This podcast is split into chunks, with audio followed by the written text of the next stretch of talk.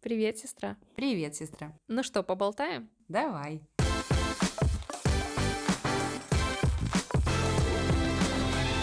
Мы с тобой наконец-то сидим в одной комнате. Да, я так рада тебя видеть. И трогать. И трогать, и щупать, и болтать. Правда, мы уже сколько болтаем? Часа два, да? И наконец решили записать подкаст. Да-да-да, это классный момент, когда мы так интересно болтаем, что, о, наверное, давай запишем. Давай Сегодня у нас есть заготовленная тема. Мы хотим поговорить о книгах, которые произвели на нас впечатление. Да, мы, мы хотим показаться умными, что мы читаем, поэтому, наверное, попробуем обсудить книги. Э, Первый мой вопрос к тебе. Скажи, пожалуйста, как много книжек ты читаешь? Как часто и какие? Да, какое у тебя отношение с книгами? Я для себя приняла, точнее, назвала свое отношение с книгами, сформулировала так, что покупать книги и читать их — это два разных хобби. О, да. Э, У меня большая проблема с тем, то, что я практически беспорядочно скупаю книги. Э, Ну, не все, я практически, я не люблю художественную литературу, но вот я обожаю всякие списочки. Если вдруг я где-то увижу там 10 лучших книг всех времен, или вот как я сейчас недавно нашла список 70 книг, которые должен прочитать каждый до 30 лет, но как бы все, все эти книги на завтра у меня дома уже, курьер мне их приносит, при том, что 70 книг, ну, на секундочку, это больше, чем книга в неделю, за год их ты не прочитаешь. И у меня растут все время книжные полки, то есть я даже помню, что у меня была проблема, там, я часть зарплаты достаточно большую могла на них потратить, но в итоге я их не читаю. То есть я до них дохожу очень медленно. И, ну, не хочется мне показаться, конечно, тем, кто вообще не читает книги, но у меня их сильно больше, чем Чем те, ты прочитала, да, да? чем, да, чем Нет, подожди, у читаю. тебя не прочитанных книг больше? У меня непрочитанных книг А, намного больше, да. Я помню, как у нас была фишка в семье, что ты покупаешь книги, читаешь содержание и больше не читаешь книги. Но, кстати, у меня тоже очень много книг непрочитанных. Мгм. Я покупала, когда еще в бытность свою стилистом и увлечение историей моды, я скупала очень много по истории костюма в разных странах и истории искусства, потому что я стала увлекаться историей искусства, и вот у меня до сих пор есть искусство в Китае, искусство Востока, которые я даже просто не начинала читать. Мгм. Это безумно, мне кажется, интересные книги. Они даже не толстые. Самое обидное, они не толстые. Но там мало картинок, то есть там не так, чтобы посмотреть в галерее, там надо читать. Садишься, и там читаешь очень умный и нудный текст, Мгм. и начинаешь Мгм. засыпать. И вот они у меня не прочитаны уже, наверное, лет 10 Мгм. лежат. Остальные книги плюс-минус я начинаю читать, могу периодически там дочитать, либо перестать читать, Мгм. если это все-таки не моя книга. Но да, тоже очень много таких непрочитанных книг. Просто когда ты... Вот у меня такое чувство, что когда я покупаю книгу с очень интересным названием или с чем-то интригующим, такое чувство, что как будто ты ее уже прочитал. То есть ты имеешь эти знания у себя на полке, и я даже не знаю, как назвать это удов- удовлетворение. То есть э, я уповаюсь тем, что вот если бы я эту книгу прочитала, М, ну, стоит, опять же, говорить то, что в итоге я там каким-то образом до этих книг дохожу, либо я всегда читаю там одновременно несколько книг, потому что, не Мгм. знаю, у меня не хватает мне концентрации, мне интереснее читать сразу несколько. Мы на свадьбу, например, просили же дарить вместо цветов книги, Мгм. и это было очень крутым решением. Мне подарили весь мой wish-лист, который я а хотела. по-моему, даже по две, да? тебе? Нет, по-моему, дарили те, которые у нас уже были. То есть А, не повторяя, да, повторок э, не было, но вот реально очень много книг, которые вот я прям очень хотела. Там коллекцию, например, мне очень нравится один российский биолог такой Марков. Я хотела там серию его книг э, по биологии все. Читала? Нет, не прочитала. Но я прочитала другие, но на самом деле многие прочитала, но Андрей до сих пор смеется, типа, ну что там, прочитала хоть какие-то.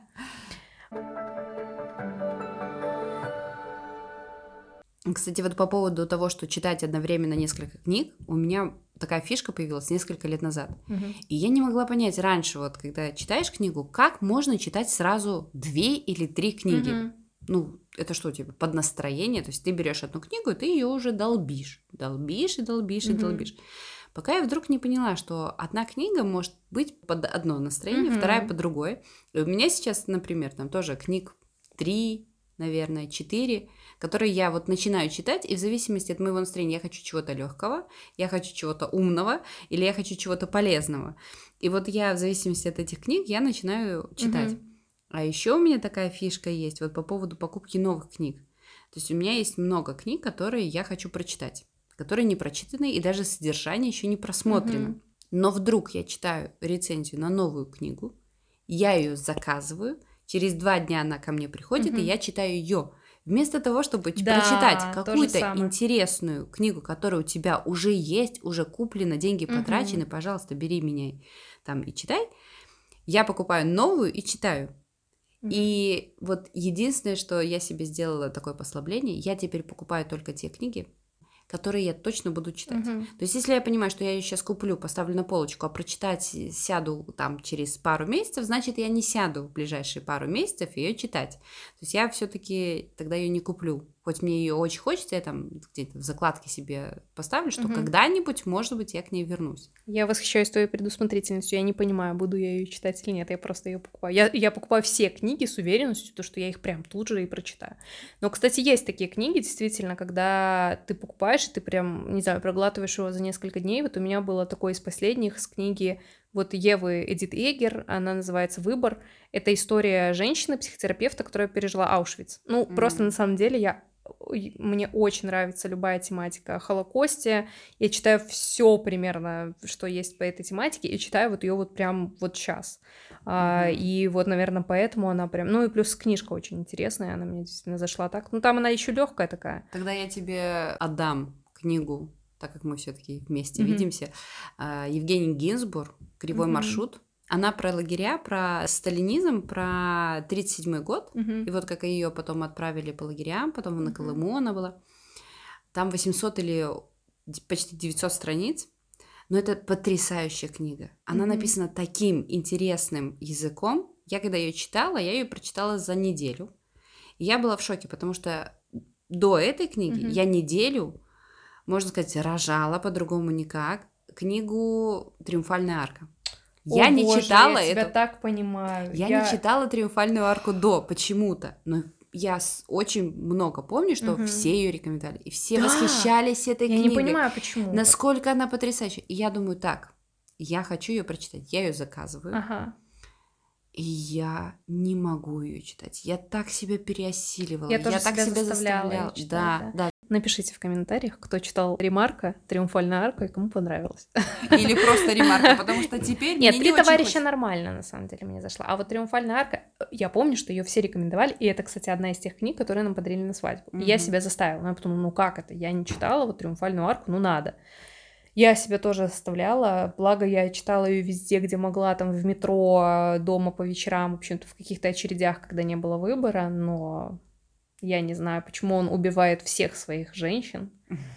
Потом я стала читать «Кривой маршрут». И за ту же неделю я прочитала эти 900 страниц мелким шрифтом, при том, что «Триумфальная арка» там было 200 с чем-то страниц, но был крупный шрифт. Тут мелкий шрифт. И такой красивый русский язык. То есть это не перевод.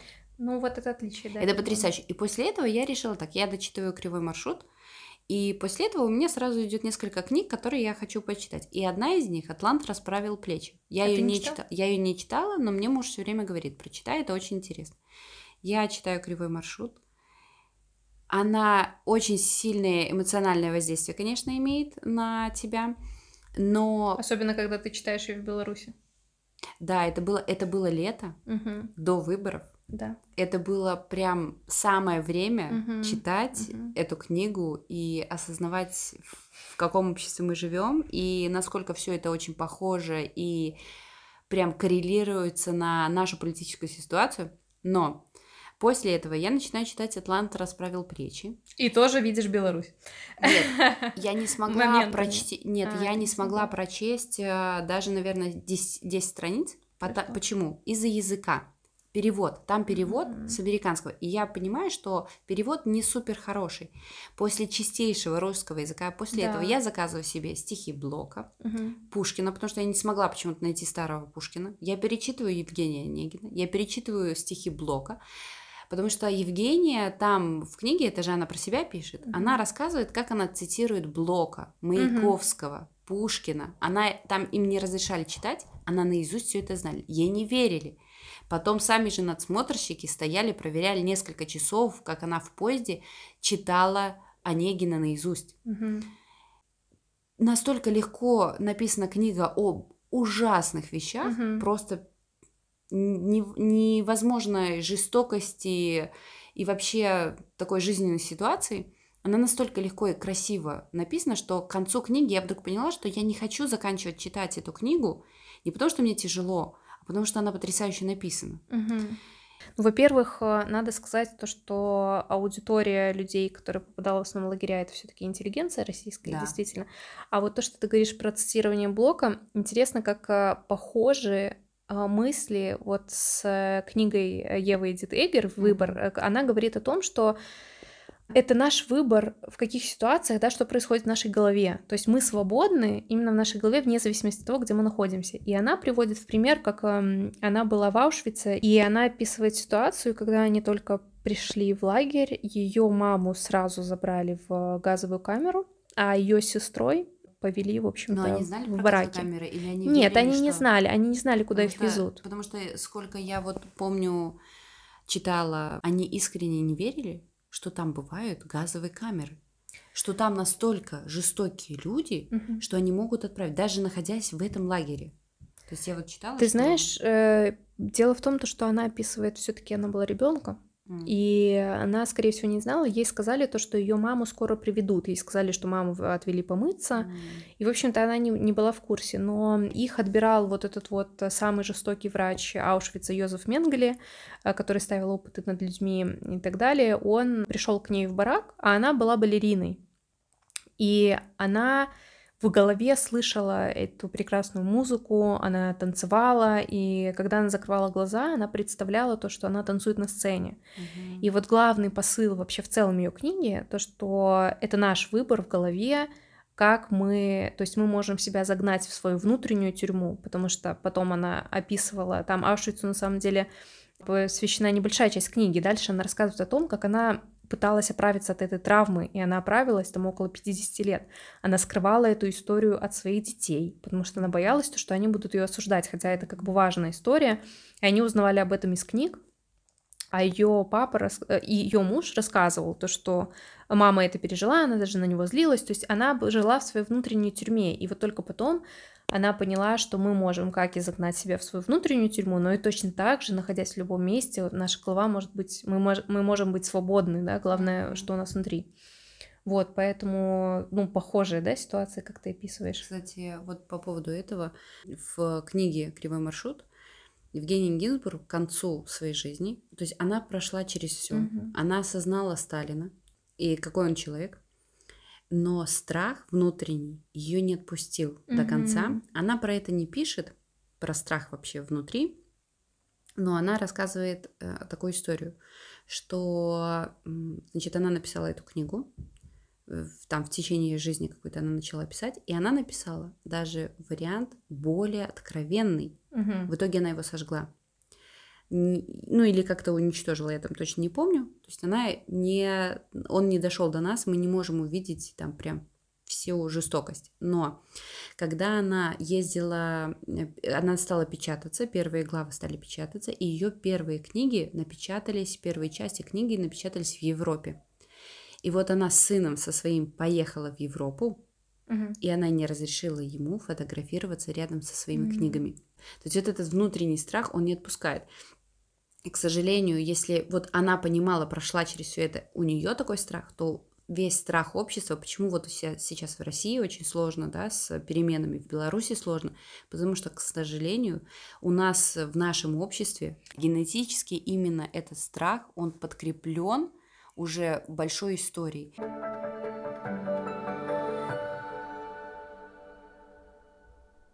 На самом деле я хотела обсудить еще одну книгу. Я просто, мы когда договорились, то, что мы будем записывать о книгах и о тех книгах, которые произвели на нас там какое-то впечатление. Первое, наверное, о какой книге я хотела рассказать, это она называется «80 тысяч часов».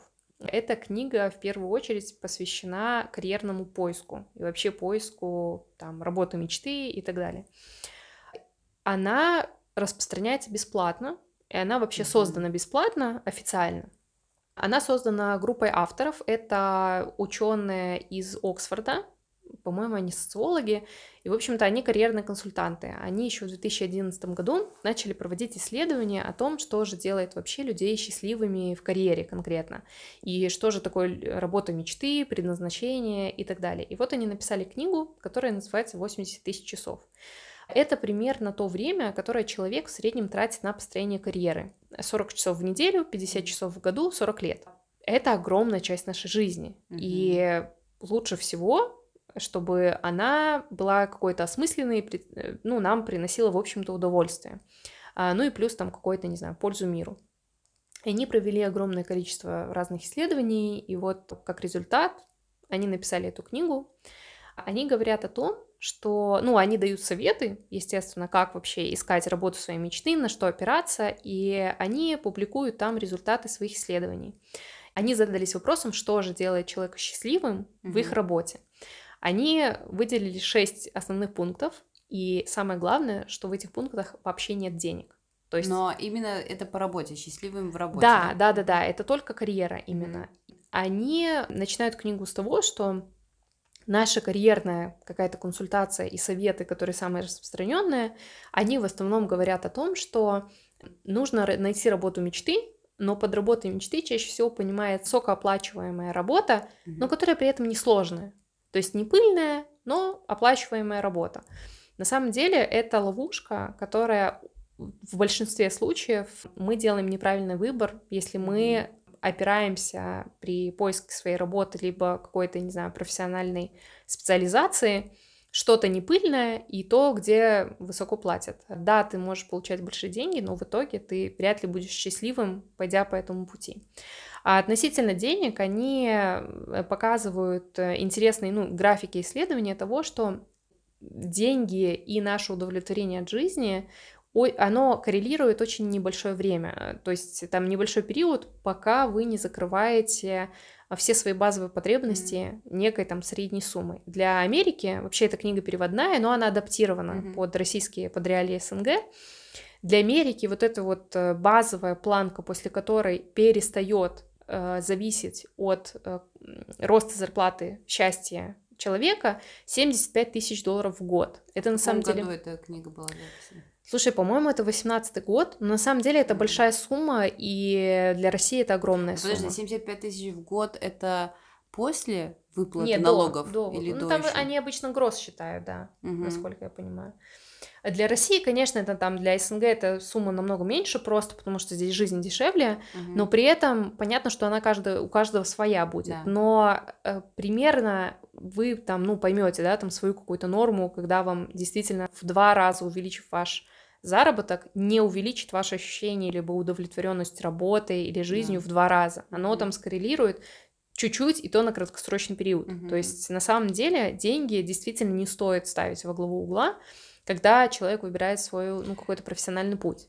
Я согласна с этим пунктом абсолютно, с одной ремаркой. Когда ты живешь в стране, где бедности. за чертой бедности абсолютное большинство да. населения, это вот в России, например, да, в Беларуси у нас тоже очень много людей, которые получают такой минимум угу, зарплаты, угу. что как ни крути, а мотивация идет именно материальная, и ты идешь на работу, которая тебе не нравится, но которая более высокооплачиваемая. Да, и все-таки, ну, это имеет место быть. А когда у тебя уже более идет интеллектуальная наверное, интеллектуальный труд, либо когда, может быть, не обязательно интеллектуальный, но именно когда у тебя уже есть базовые потребности твои покрыты, и ты понимаешь, что переход туда или обратно, да, ты уже выбираешь э, предпочтительный вариант за меньшие деньги.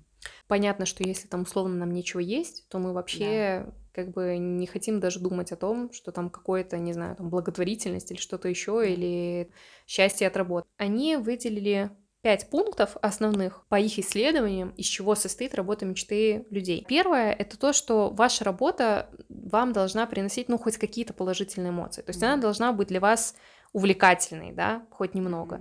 А следующее это то, что она должна для вас, эм, ну, быть для вас вовлеченной. В работе должно быть наличие каких-то достаточно сложных, но при этом реалистичных задач. Мгм. Вот, поэтому тут действительно, что нужен вот этот вот краткосрочный, интересный, полезный стресс. Мгм. Следующее — это хорошее отношение с твоим коллективом, Мгм. то есть это тоже, да, Ну третий да. пункт важный. Следующий пункт — это отсутствие так называемых дилбрейкеров, то есть это каких-то вещей, которые в корне меняют вообще все. Например, очень длительная дорога на работу. Мгм. Какая бы, не знаю, замечательная работа ни была, действительно очень долгая там дорога на работу, либо какой-то один человек в коллективе, который, ну, вас ужасно бесит, да, то есть это вот такие дилбрейкеры, из-за которых все абсолютно рушится. это огромный минус, который перевешивает все плюсы. Да, да, да, да, да. Слушай, я недавно слушала подкаст, они сейчас живут в Германии, обе, но они из России. И вот одна жила в Москве, и она тратила на школу 5 часов в день. На школу, Два. на дорогу? Да, два с половиной часа туда и два Мгм. с половиной часа обратно. У меня первая мысль, как можно 5 Мгм. часов в день тратить на дорогу? Что это за школа? Где она жила? Почему? Почему так много? То есть ты 5 часов своей жизни тратишь Да. на дорогу, на учебу.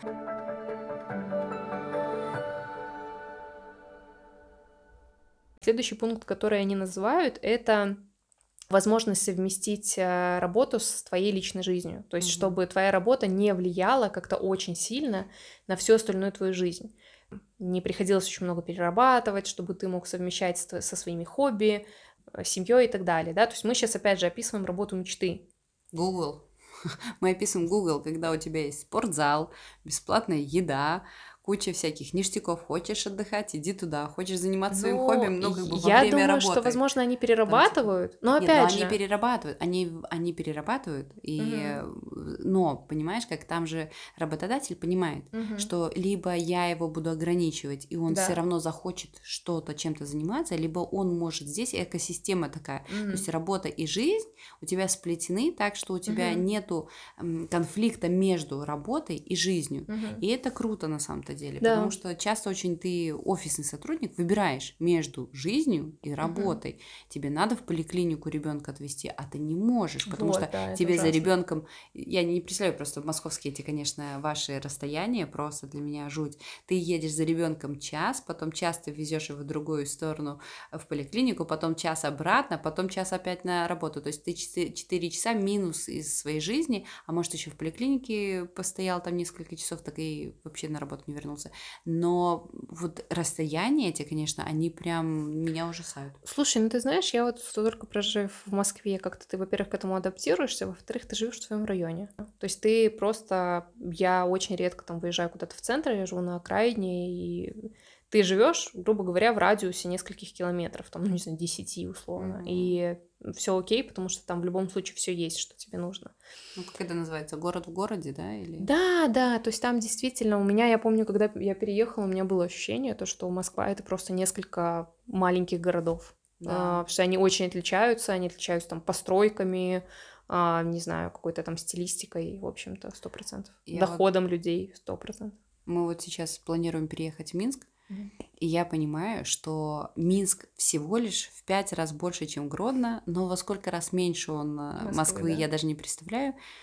Но даже находясь вот в... пе- переезжая в такой город, мы там 7 лет не были. Семь лет назад мы были одни, без детей, и нам было нормально по кайфу проехать там полгорода или даже через весь город на работу. Это было нормально. Мы на метро там садишься с пересадками и Мгм. все. А теперь я понимаю, что я вот выбираю, где мы будем жить. И, значит, школа должна быть рядом. Мгм. Садик должен быть рядом, хоть это частная школа, частный сад, то есть либо наша квартира должна быть рядом с этой Мгм. школой и садом, где-то работа. В Гродно, это в маленьком городе, ты привык, что 20 минут, и ты, ну, практически в любое время, в Да. любой точке города. И вот, значит, если у меня сын ходит на футбол, который находится в другой части города, без проблем. Мгм. Дочка хочет на танцы ходить, которые ей понравились тоже в, в другой части города. Отлично. А вот в Минске я понимаю, что мне надо искать футбольный клуб либо рядом, либо в такое время, когда я смогу его возить. И то же самое касается танцев дочки. Если она захочет там продолжать танцы, mm-hmm. соответственно, надо это искать. И вот вопрос теперь встает конкретно, что я буду делать то, что будет в моем районе mm-hmm. рядышком. Либо выбирать такую квартиру, где мы будем по крайней мере, в какой-то доступности к друзьям, mm-hmm. к работе, к школе, к садику и всем этим ништякам.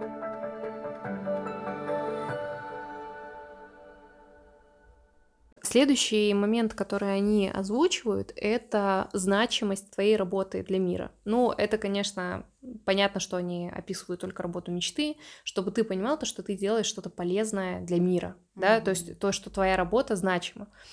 Это на самом деле мало каких есть профессий таких, да, то есть э, на самом деле вроде бы можно пойти в, не знаю, в профессию врача, да, там вроде бы это значимая профессия и так далее, но в итоге э, врач это может быть низко, там, низкооплачиваемая работа, там много постоянного стресса ну, и так далее.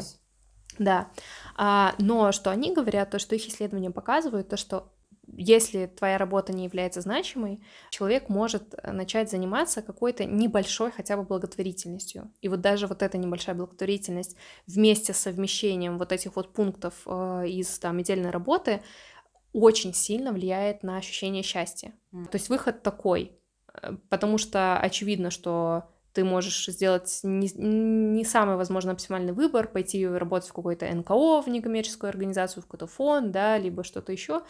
Э, возможно, ты просто вот можешь чуть-чуть там какую-то сумму, какой-то процент своего дохода благотвор... отдавать на благотворительность, и это действительно то, что по исследованиям сильно влияет на твое ощущение счастья.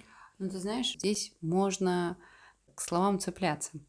Первое, что я хочу сказать, это я помню, когда думала еще над созданием бизнеса, то все говорили, что самое главное выбирать бизнес, не который принесет тебе много денег, а который поможет этому миру стать лучше. То есть ты как бы, если у тебя нету такой цели, то это будет бизнес, не приносящий тебе либо дохода много, либо счастье. То есть uh-huh. вот уже сознанием дела, это не просто типа купи-продай, а придумай такой бизнес и вообще идею, которая сделает мир лучше. То есть для людей, не uh-huh. для себя, а для людей. Это не значит, что вот он прям изменит весь мир, да. Uh-huh. И вот мое постельное белье, например, что я мы производим, это не значит, что прям это вау, что-то там, то, что людям, без чего они не могут жить, например, да.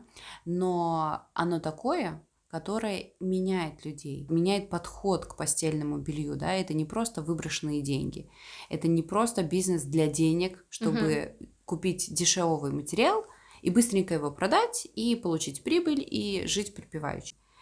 Вот вопрос, например, бухгалтер, который работает на таком предприятии, он тоже чувствует счастье, что вот он причастен к этому проекту. И не обязательно вот на благотворительность mm-hmm. идти вот тебе. Ты же маркетолог, но mm-hmm. причастна к хорошему, интересному проекту, который, ну, правда, да, да, да. приносит очень много полезного в этот мир для людей, которые у вас проходят образование. Вот все предыдущие пункты тоже очень важны. Да для тебя. Э, и вот этот последний дальше ты уже выбираешь.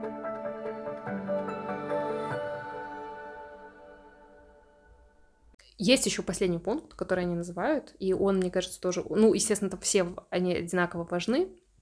Это то, что вы должны быть хоть, хоть немного хороши, компетентны в том, что вы делаете. То есть, очевидно, у вас должно получаться то, что вы делаете. Не обязательно это карьерная да, цель. Вы достигаете каких-то задач. Плюс они выделяют это отдельно, э, то, что должна быть атмосфера без тотального контроля, то есть это должна быть автономность и свобода мышления. В маркетинге я сталкивалась с разным. Некоторые работодатели пытаются контролировать твой каждый шаг, и я не могу так работать. Вот, но есть действительно, которые там дают тебе свободу, доверяют тебе, твоему профессионализму.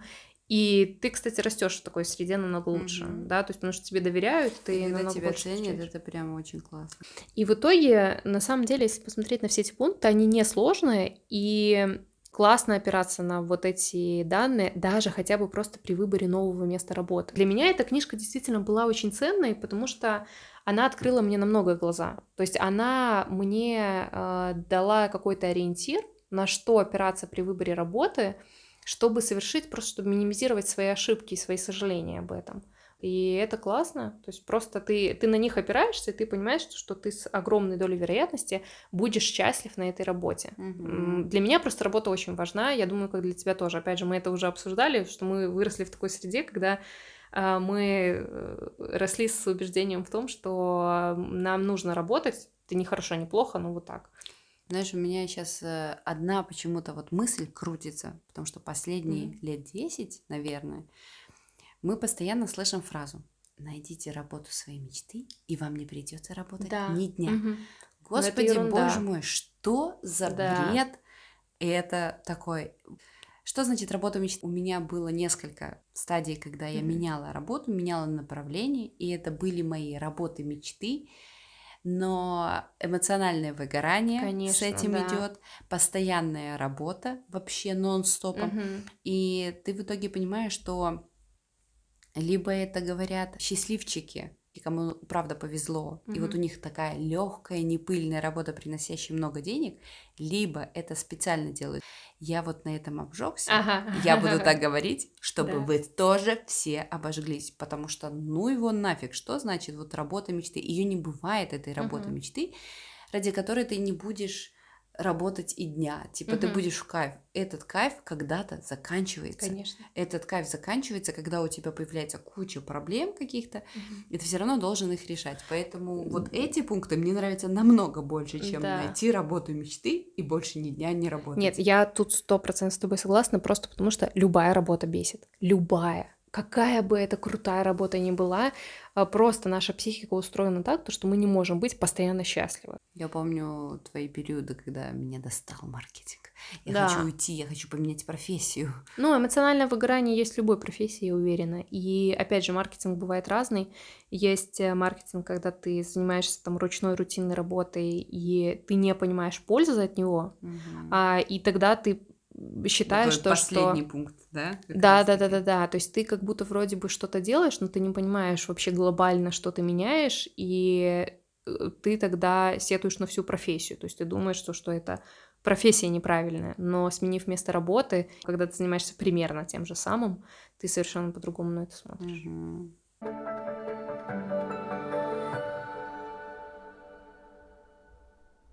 Я еще хотела сказать по поводу твоего списка вот 70 книг до 30 лет. Ты мне его сбросила. Мы его вам сбрасывать не будем, потому что я считаю это бред. Я прочитала из того списка, наверное, не знаю, 5 книг, и все. Ну, художественно, наверное, там много художки. Да, там больше художественные книги. И одну из того списка я еще хочу купить, но я ее не заказала, потому что у меня есть похожие книги, которые еще не прочитала. Кстати, из, в том списке были Харари, Да. краткая история человечества, о которой мы уже затрагивали немножко тему. И сегодня мы с тобой предыдущие два часа, которые мы с тобой болтали до подкаста, как раз-таки обсуждали эту книгу снова. Мгм. Мы ее давно прочитали с тобой. Вот это, кстати, одна из э, тех книг, которая тоже на меня оказала колоссальное влияние. И для меня была действительно смена парадигмы. Многое я пересмотрела. Как-то стало спокойнее, мне стало легче.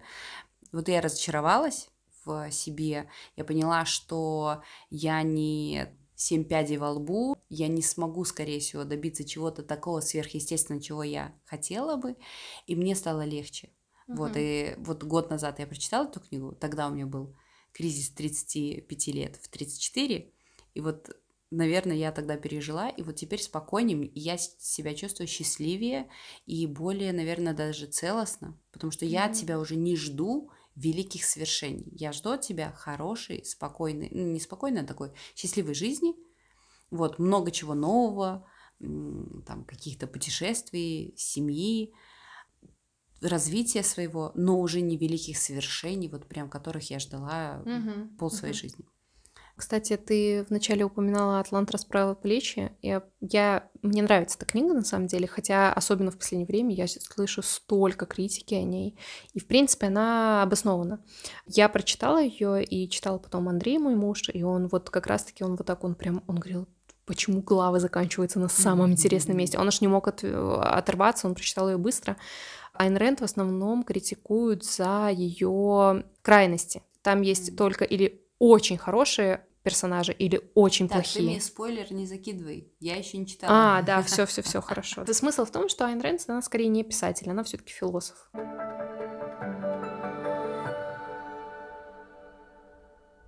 Так, у нас время уже заканчивается. Мгм.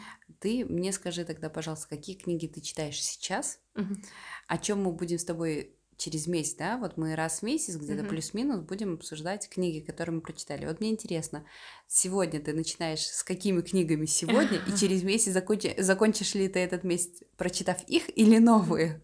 Какие ты сейчас читаешь? Так, а, кстати, э, про список 70 Мгм. книг до 30 лет. Вообще, на самом деле, я люблю все эти списки, но они, ты права, что они добавляют какого-то стресса. Ну, типа, я их не Мгм. прочитаю до, 7, до 30. И что же мне делать? Ну, я это нашла у блогера, которому на секундочку 25, и он их прочитал. Слушай, релакс. Почему он Мне сделал 35, этот я не список? прочитала, и мне Нет, не я не парюсь. понимаю, почему. Почему он сказал, что до 30? Почему именно вот такой рубеж? Ну, в общем, странно. Там много художественной литературы, которую я не очень люблю. То есть я, я читаю и скупаю очень много именно научно-популярной литературы, вот такой. Я обожаю там фонд «Эволюция». Нет, я их читаю вот как раз-таки, но это в основном там русские какие-то ученые, там, либо научные журналисты. Из того списка действительно книга, которую я рекомендую всегда везде и всем вообще, вот меня кто-то спрашивает либо не спрашивает, это книжка «Гарри Поттер и методы рационального О, мышления». мой, Я помню, как ты мне все мозги просто прокомпостировала, прочти, а я так и не прочитала, кстати. Блин, она потрясающая, она очень интересная. Она тоже, кстати, распространяется бесплатно. Э, Ну да, она написана ученым, но он там ученый, он специалист по искусственному интеллекту. Э, Это Гарри Поттер, но только как если бы Гарри Поттер был супер рациональным чуваком. Мне очень там классный Нет, юмор, мне он очень интересный. Надо, наверное, прочитать, потому что я помню, ты тогда не могла, ты после каждой Да, главы, Я наверное. была в шоке. Да, э, оно, я боялась, потому что я очень люблю Гарри Поттера, я их там перечитала, я не знаю, сколько раз эти книги. Я боялась, что как будто бы это будет какое-то издевательство над, не знаю, над идолом, да. Но нет, на самом деле читается он, ты не осознаешь, что это произведение. Это просто те же имена. Ну, А там на всё совершенно английском или на русском читала? Нет, я читала на русском, но, кстати, она у меня была на английском.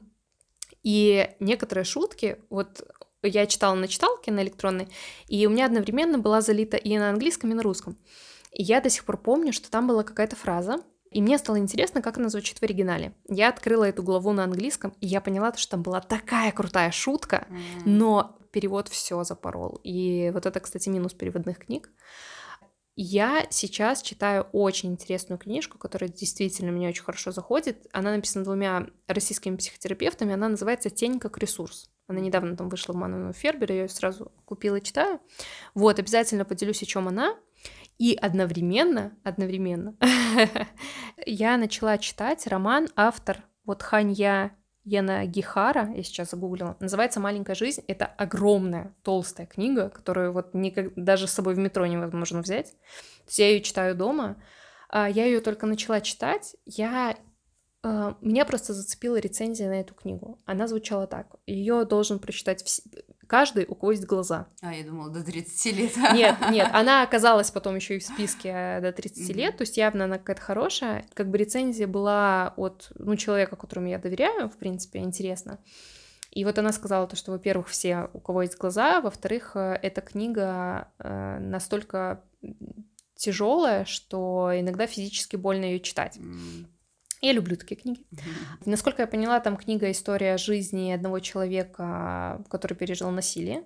И, в общем-то, там, скорее всего, там, там книга большая, э, но читается по отзывам она на одном дыхании. Опять же, я только начала, я не знаю. Вот, о том, как он справлялся с этой травмой. Поэтому я думаю, что через месяц я обязательно расскажу о ней. А ты сейчас что читаешь? Я сейчас читаю несколько книг. Я читаю из э, такой интересной или полезной литературы. Сейчас э, дочитываю книгу про кишечник. Мой наш очаровательный кишечник, или Мгм, когда ты мгм. ее Да, читала, я- эту книгу. Вот, много интересного я узнала о нашем организме. Интересная книга помогает осознать лучше, как правильно питаться, Мгм, почему происходят такие процессы, как перерабатывается пища. Потому что вот прям таких деталей я, конечно, не знала. Это очень интересно. А, следующая книга, которую я сейчас читаю, это «Как разговаривать с детьми так, чтобы вас слышали, и как слушать, чтобы с вами разговаривали. В общем, как-то что-то такое она называется. Интересная книга. Мне ее порекомендовала подруга, чтобы я лучше общалась со своими детьми после того, как она понаблюдала со со мной. Классно, что ты ее услышала и приняла этот совет. Ну, она мне подарила на день рождения А. сына. На день рождения. Да. Она мне пообещала, она говорит, я всем ее дарю и тебе подарю. Вот. И я, правда, Но ты скачала- прям почитай. Тебе Да, надо. Да, тебе очень надо. Я, правда, начала ее читать в электронке до того, как она мне ее подарила в обычный. И мы сейчас с мужем читаем вместе. И ты знаешь, мы прочитали пару глав, но мы стали работать над этим. И прям лучше общение я вижу его с сыном. То есть оно как бы и так улучшалось какое-то время. Но вот сейчас прям Мгм. еще лучше. И самое главное, что вот эта книга показывает, она рассказывает в примерах с детьми. Мгм. Но на самом деле там очень важно общение, это как с обычным человеком. Ну, конечно. Потому что там важно замечать эмоции человека, Мгм. твоего оппонента, твоего партнера. И вот ребенок это твой партнер. И ты должен уважать его чувства. Вот, Если кстати, он да. злится на тебя, значит он злится на тебя. Это нормально. Ты, можешь, ты не можешь сказать не злись. Значит, ты обесцениваешь его Да. чувства. Ты можешь сказать, я вижу, что ты злишься, Мгм. но бла-бла-бла-бла-бла. Ну и дальше в зависимости от ситуации. И еще одна из разряда «Как воспитать э, счастливых людей». Тоже это новая книжка. Но пока она не сильно заходит, потому что похоже, что я воспитываю счастливых людей. Классно и необычно записывать, сидя бок о бок э, Да, подкаст. да. смотреть в глаза прям вживую, не Да. через э, камеру телефона. Окей, все, до, до связи. В общем, до следующего раза. Подписывайтесь на наш инстаграм, оставляйте нам там кучу комментариев, э, ставьте лайки на всех площадках. Колокольчики, кстати, я мужу, мне муж каждый раз Колокола. говорит, почему я не получаю никаких уведомлений. Ну, Вот вышел новый подкаст, он- я ему говорю, ну что, слушал? Он говорит, почему я не получаю никаких уведомлений? Говорю, так ты на колокольчик. Он говорит, какой А, колокольчик? ага. Так вот, в Инстаграме есть колокольчики. В Вы- инстаграме? Да, в Инстаграме. Когда заходите в- на наш профиль, Мгм, там вверху есть колокольчик. мгм, И тогда вы подписываетесь на обновление мгм. и получаете обновление о наших обновлениях. По-моему, есть И э, получаете- и в приложениях подкаст. Ну, в Google подкастах тоже точно можно подписаться на уведомления. Слушай, ну я слушаю Яндекс, я там не видела А, я тоже. уведомлений. Не, ну я просто люб... я просто в принципе не люблю любые уведомления. Я просто Ну, в общем, проверять. если вам Да. нужны уведомления, Если пожалуйста, подписывайтесь в Инстаграме, ставьте Мгм. нам колокольчики, лайки, мы будем очень рады. И пишите комментарии. Да. Все, пока-пока. Пока.